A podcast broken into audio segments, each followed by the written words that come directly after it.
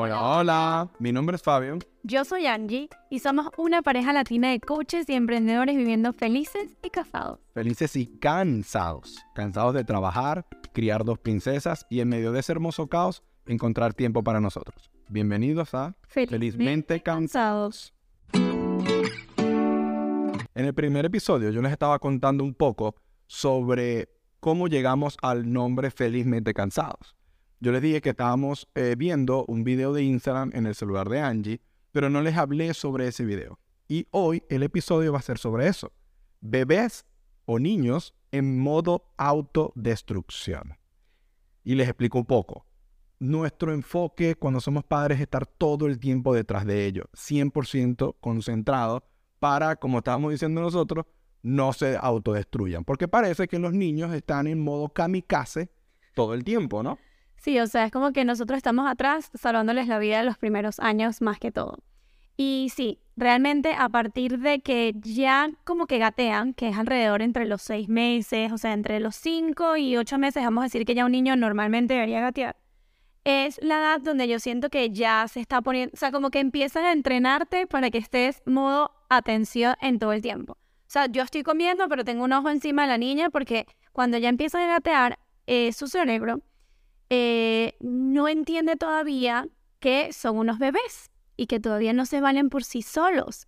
Entonces, ellos sienten como un poco de independencia. Entonces, ya como se pueden desplazar por sí solos, eh, pues les gusta, mm, digamos, como que ser un poco curiosos y tocar todas las cosas, meter los dedos en el enchufe, claro, todo lo que tengan como a su altura de gateo.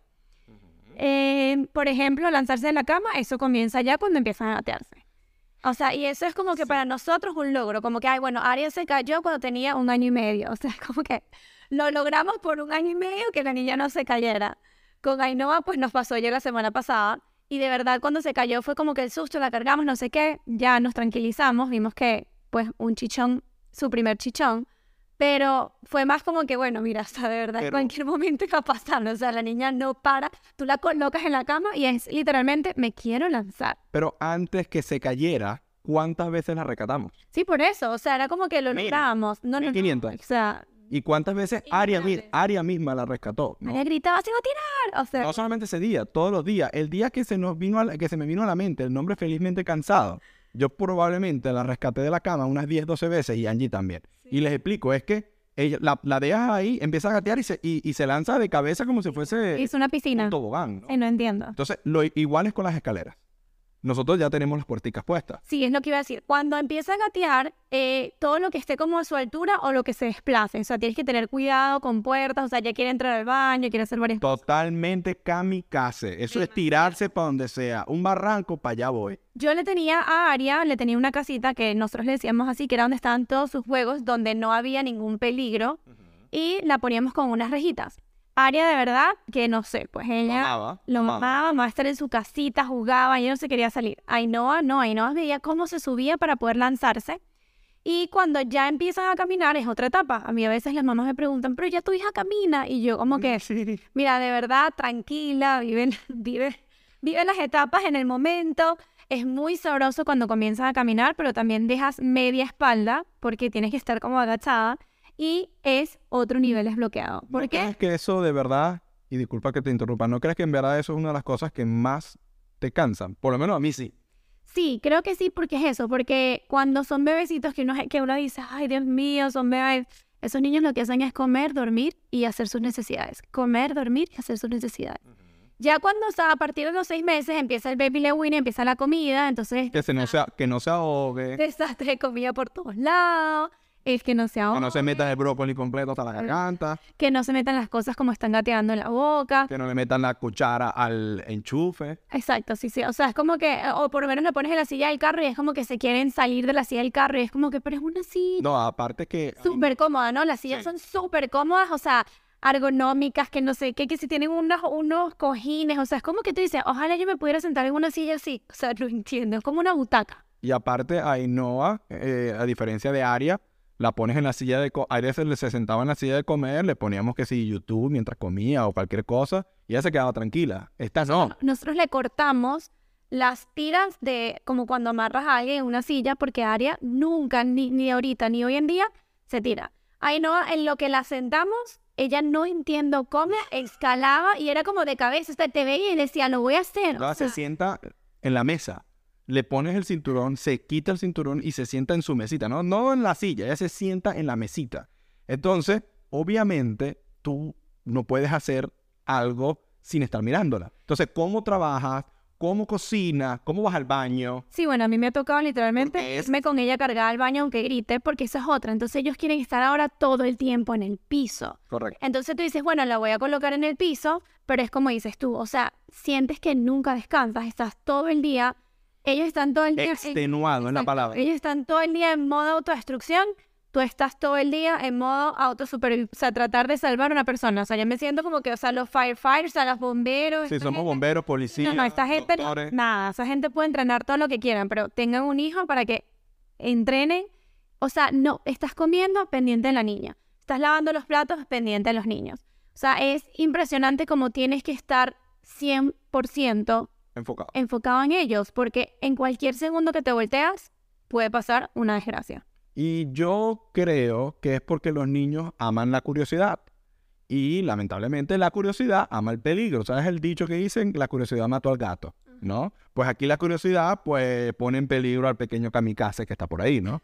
Yo estuve buscando algún estudio que nos apoyara en este episodio. Pensamiento. Sí, eh, eh, yo necesitaba entender el por qué. Porque ¿por qué aman el peligro? ¿Por qué se quieren lanzar? Y sí, encontré uno, ¿no? Hay un, un profesor noruego que se llama Ellen Sanseter, de la Universidad de Noruega, que dice que los niños no solamente es que les gusta el peligro, es que lo necesitan. Y él dice, pensarías que el miedo es una experiencia negativa que debe evitarse siempre que sea posible. Sin embargo, como saben, todos los que tenemos hijos, a los niños les encanta andar y jugar de manera arriesgada. Y esto no va solamente con los bebés, estamos hablando mucho de Ainhoa, pero eso también va con Sí, Aria, a Aria. ahorita le encanta agarrar un cuchillo, una tijera. cocinar, Exacto. cortar, este, lanzarse, correr y tirarse contra la pared, no sé, cosas así. ¿no? Brincar en el sofá. Y dice que esta es una forma para los niños de combinar la alegría con la libertad. Y van aprendiendo la medida justa del miedo. Y es una combinación para ellos estimulante que les hace sentir eh, excitados, emocionados, felices, ¿no? Sí, es importante resaltar que los niños, a medida que van creciendo, van entendiendo las consecuencias de las cosas y está también en nosotros como padres ir enseñándole que, tiene, que sus actos tienen consecuencias, pero cuando son muy, muy chiquitos no lo entienden. O sea, ay, no y, o sea, se cayó de la cama y eh, nosotros y que, ah, bueno, seguro aprendió. No, no, no, o sea, la volvimos a montar y no pasaron dos minutos que ella quería volver a hacer lo mismo. Exacto. Entonces, A es lo mejor, disculpa, a lo mejor Ainhoa no entiende el peligro de lanzarse a una cama, Aria sí lo entiende, ¿verdad? correcto. Pero como vas siempre desbloqueando niveles, Aria a lo mejor quiere que en el columpio, en el parque, pues le dé 50 vueltas, ¿no? Correcto. Entonces ella todavía no entiende esa consecuencia. Entonces es como que ellos van aprendiendo eso. No, y a medida que van creciendo y su cerebro va desarrollándose también, sí van entendiendo la consecuencia de las cosas. Entonces, Ujú. ya es como que Aria ya se ha caído, no, ahí no me vuelvo a montar. O sea, esto, Aria, por ejemplo, no, esto, esta comida me picó, pues no la vuelvo a probar. Pero cuando son más pequeños, todavía eso es como, bueno, déjame probar varias veces. Es como, mami, le puedo meter el dedo al fuego, le puedo meter, o sea, hasta que es como que inténtalo diez mil veces y hasta que tú digas, ah, bueno, ya entendí. Es como cuando entrenas a los perritos, es más o menos igual. O sea, es por repetición, no porque le pase una vez, ya el niño pequeño va a entenderlo. Correcto. Entonces este profesor que tiene un doctorado, como dice Tony Dice, Porque siempre tienes que lanzar un no tengo un doctorado. Bueno, este profesor dice que hay seis tipos de miedo en los cuales a los niños les gusta ident- identificarse para sentirse libres y emocionados. ¿Cuáles ¿Cuáles son, ajá, ¿cuáles son esos miedos? Altura, cama. cama de Ainhoa, Escaleras. escaleras, sí, mío. todo lo que es altura, eh, subirse en un mesón, subirse en la mesita, pues esos son alturas, ¿no? La velocidad, que Aria quiere, ser, por ejemplo, Aria, bueno, y Ainhoa ahorita que ya corre, eh, bueno, ya no corre, pero camina, ella también quiere ir más rápido. De Bueno, tú de sabes, que, tú sabes que Ainhoa tiene algo en la boca porque te ve y sale corriendo y tú y que, ay, se metió algo en la boca. Ellos saben. Sí, la velocidad, pues eso de en el columpio quiere, quiero ir más Ajá, rápido, quiero quiero en el tobogán deslizarme lo más rápido posible, pues ellos también experimentan eso. Herramientas peligrosas. A Aria le encanta cocinar. O sea, ve el fuego y es como que lejitos, pero le gusta. O sea, hasta ahí le gusta, le compró un cuchillo especial para niños, pero ajá, igual hay que estar Quiere recortar ella sola y tiene cuatro años. Y a Ainhoa le encantan las cosas mientras más pequeñas, pues les llama más la atención. Y recortar es peligroso. Imagínate que yo no sé recortar. Bueno, pero eso es otro tema porque en verdad él no fue, él lo avanzaron, o sea, no hizo, ¿cuál fue? En el kindergarten no hice... Tercer nivel, una cosa así. nivel. Yo no sé, un nivel que no lo hicieron porque supuestamente él ya leía, pero Soy malísimo. de verdad no lo hagan nunca porque no sabe hacer nada de manualidad. Ni plastilina, ni... Nada. ni Y si quieres dibujar. abrir un paquete de harina pan con la tijera. Ok, pero eso esto no se lo enseñan en el colegio. No importa, es recortar, es como... Pero es verdad, no lo sé recortar. Este, además, elementos peligrosos que ya, ya habló de eso. Un elemento peligroso como el fuego. El niño quiere como, ¿qué es eso? Y una vela en el cumpleaños y quiere meterle el ojo a la vela, ¿no? Entonces, eso también. Agarrarse y tumbarse. Es decir, correr, hacer algún juego, empujarse, que le metas un almohadazo. Bueno, nosotros en, en Caracas jugamos algo que se llama tonga. Tonda. No, Maracaibo no llegó. No, a lo mejor llegó con diferentes nombres. Sí, puede ser. es jugar al quemado, que te metan la pelota en la espalda. Puede ser to- todo ese tipo de cosas, pues a los niños les gusta, ¿no? Entonces, eh, eh, es eso, ¿no? Es ese otro, otro peligro. Y el desaparecer o esconderse. Gloria a Dios, Aria no lo hace en las tiendas, pero sí escuchamos muchas eh, parejas que también tienen niños que dicen, se no me esconden las tiendas, entre la ropa. Eso les gusta, las emociones. Es claro, da adrenalina. La, la- la adrenalina, todo esto es porque el niño quiere experimentar, quiere explorar y esa adrenalina pues les gusta, ¿no? Ahora, ¿por qué este doctorado, este doctor, piensa que no solamente es que les gusta, sino que lo necesita? para su crecimiento. Sí. Según él, se han hecho estudios para saber por qué les gusta esto. A los, no solamente a los niños, dice que a muchos mamíferos, a otros animales. Y desde una perspectiva evolutiva, la pregunta obvia sobre el juego arriesgado es esta. ¿Por qué existe? ¿Por qué lo hace? Bueno, cuando supuestamente nosotros deprivamos a los niños de jugar, de ser libres, de ser curiosos, de arriesgarse, eh, esto lo- no los hace regular las emociones. Sobre todo, cómo regular el miedo y la ira, que son dos emociones que toda tu vida vas a tener que lidiar con ellas. Entonces, esto es una forma de que los niños aprenden a controlar su miedo y su ira para que luego puedan enfrentar esos peligros eh, en espacios reducidos e interactuar con otras personas, pues, como lo dije ahorita, el resto de sus vidas. Ahora, ¿qué opinamos nosotros sobre este estudio? ¿Qué, qué opinas tú sobre esto? Bueno, ya cuando tienes el segundo hijo, ya, ya sabes, bueno, crees, crees que sabes cómo son las etapas, pero nosotros fue, he hablado con otras mamás y ha sido al revés. Dicen, no, con el primero fue todo peligro y el segundo es más tranquilo. Eso es personalidad, ¿no? Sí, en nuestro caso no. Ay, no, de todas maneras, igual es una niña bastante tranquila, pero es muy traviesa. Yo quiero decir que esa es la palabra. Es como que traviesa, es muy curiosa, Aria era mucho más pausada. Entonces, para nosotros ha sido como que, pero ¿por qué si tu hermana no era así? Simplemente, pues nos reímos porque cada una tiene lo suyo y es muy, muy pícara no. Eh, pero yo creo que lo que hay que hacer es reducir los peligros. O sea, si normalmente sabemos que va a pasar porque hay que entenderlo como padres y no sentirnos culpables, claro, hay- está en nosotros tratar de prevenir lo, o sea, Peligro peligros grande. mayores, correcto. O sea, no es como que ahí se me quedó prendida la hornilla. Pero entonces, ¿qué en nuestro caso qué hicimos? Aria ya era una niña de tres años y medio, de verdad, ya nunca se metió ningún juguete en la boca, nunca se ahogó. Pero cuando llegó Ainhoa y ya cumplió los seis meses, le dijimos a Aria, mira, vamos a darte juguetes nuevos, pero estos juguetes que son pequeños los tenemos que guardar. Porque por más que Aria entienda, eh, puede que simplemente los saque, no, nos- no estemos pendientes en ese momento y Ainhoa se ahogue, o sea, la niña pequeña. Correcto. Entonces, primero fue literalmente quitar todas las cosas pequeñas, eh, no solamente juegos, también cosas de nosotros que estén al alcance de un bebé. O sea, eso es para mí lo primero que hicimos.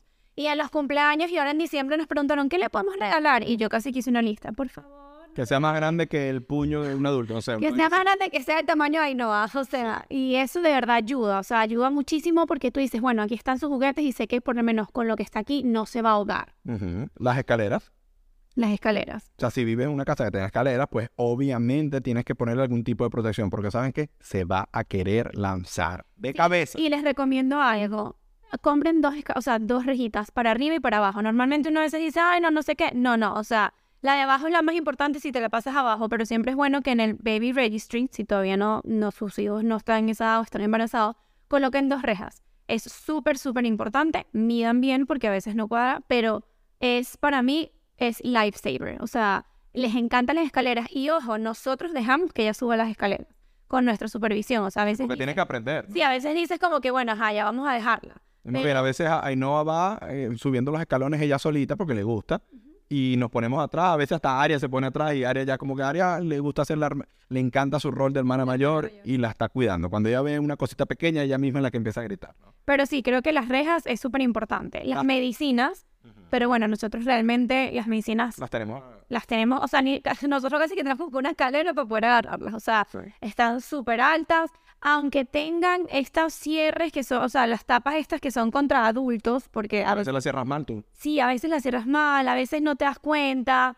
Em, bueno, de verdad sin fin cosas, así que todo lo que sean medicinas y productos de limpieza que no estén oh, al alcance de los niños. Cloro, todo lo que eso. Si lo tienes en un gabinete, pues ponerle llave al, Sí, los cositos que venden para, para, que no, para que ellos no los puedan Correcto, los platos también. Si tienes platos a altura, altura baja, lo pueden agarrar, lo pueden romper. Nosotros abajo tenemos que ella puede agarrar los que son ollas, porque que no son de vidrio, no las tapas son de, de metal y como los bolestos de plástico. ¿Por qué? Porque ellas, o sea, a veces están ahí, bueno, abren y empiezan a jugar.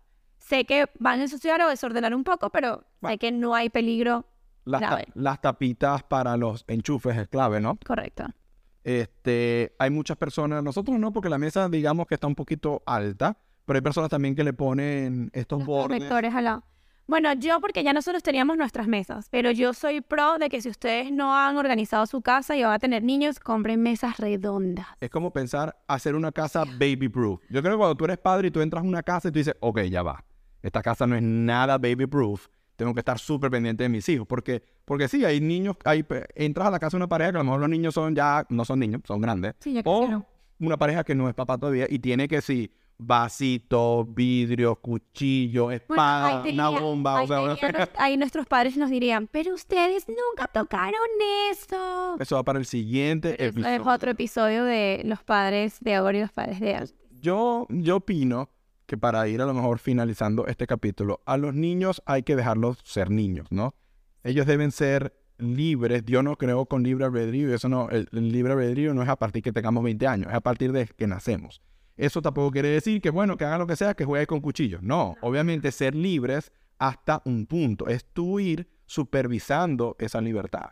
Sí, lo que nosotros hicimos es, como digo, cada niño de verdad eh, es diferente. literalmente, y nosotros lo podemos ver con, con, nuestras dos hijas. Y con la pequeña lo que hicimos fue, no nos funcionaron las rejitas, se las tuvimos que quitar, porque de verdad, o sea, ya no, era feliz en eso. Sí, no, no, la de la casita que dije. Le quitamos esa rejita de la, de la casita, o sea, y ella entonces se siente, entre comillas, más libre y juega muchísimo más en su espacio. Entonces fue como que, wow, le quitamos eso y ahora ella juega más en ese espacio, está mucho más tranquila y nosotros también. Entonces, lo que digo con que tengas una casa baby proof no es tampoco como que, ay, no tengo nada de decoración. porque nos puedes enseñar. Nosotros tenemos matas, tenemos cosas y de verdad sí aprenden, o sea, ellos sí aprenden, pero lo que digo es, tampoco pongas y que luces, cosas que llamen la atención. Tampoco se lo pongas, tampoco se lo pongas súper difícil, ¿no? Obviamente, o sea, imagínate y es normal, o sea, nosotros como adultos llegamos a casa de alguien y que hay cosas que tú dices, ay Dios mío, yo quiero tocar eso, yo quiero tocar lo otro, o sea, imagínate los niños. O sea, no todo, el ser humano es curioso. Correcto. No solamente los niños. Entonces imagínate un niño que para él todo es nuevo y le vas a poner una vaina de luces, un, diamante que titile. ¡Ay, me rompió el diamante! Agárrame, agárrame. Obviamente el diamante le está diciendo agárrame y estrellame contra el piso. Correcto.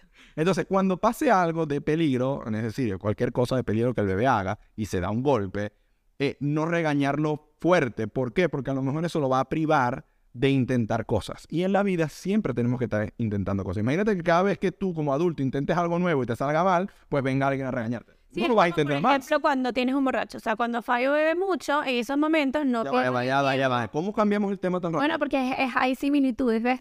O sea, el niño se cae, tú estás borracho. Entonces, en ese momento, cuando un hombre o una mujer, bueno, no importa, está borracho, no está en sus cabales, pues no traten de comunicarse ni explicarles nada. Esperen al día siguiente. Lo mismo con el niño. Sí, bueno, está bien. O sea, tienes que hacer una sopita o una cosa y después le explica todas las cosas que hizo el día anterior. Entonces, eh, es eso, ¿no? Para mí, para cerrar, es dejar ser al niño niño y explicarle, es muy importante, explicarle las consecuencias, ¿no? Te golpeaste y explicarle el por qué te golpeaste. Correcto. Y que si lo vuelves a hacer, te va a pasar lo mismo. El niño, no, no, no tratemos al niño como si no nos entendiera Como si, ay, bueno, tiene, importa la edad. tiene un año, dos años, tres años, él no entiende. Amigos, sí entiende. Entiende a su, a su nivel, obviamente. No le vas a explicar con palabras de Shakespeare, ¿no? Pero intenta, con palabras que él domine, explicarle la consecuencia. Y si puedes volver a hacer el acto, o sea, como por ejemplo de que se está lanzando, que la cargues y digas, mira, si te lanzas, te caes al piso, o sea, no es pegarle, pero hacerle eso repetidas veces, ellos como van a empezar a asociar. Y es lo que iba a agregar, o sea, no te limites de porque el niño tiene tres meses, seis meses. Los niños aprenden de, de o sea, de verdad demasiado, son unas esponjas, sobre todo los, el primer año de vida. Así que no te limites a hablar con él, o sea, comunícate, háblale y explícale todo, porque sí entienden. ¿Sí entiende? Entonces, nada, con esta información lo dejamos. Pueden interactuar con nosotros en Spotify. En Spotify también pueden dejar sus comentarios y podemos interactuar. En YouTube, que también lo vamos a subir, y en Instagram, ¿no? Nosotros nos dedicamos al, al coaching y pues estamos aquí para servirlos si necesitan algún tipo de ayuda. Y recuerden que estamos para gozar la vida en familia, ser felices y... Aliviar el cansancio. Esto fue todo por hoy. Muchas gracias. Bye bye.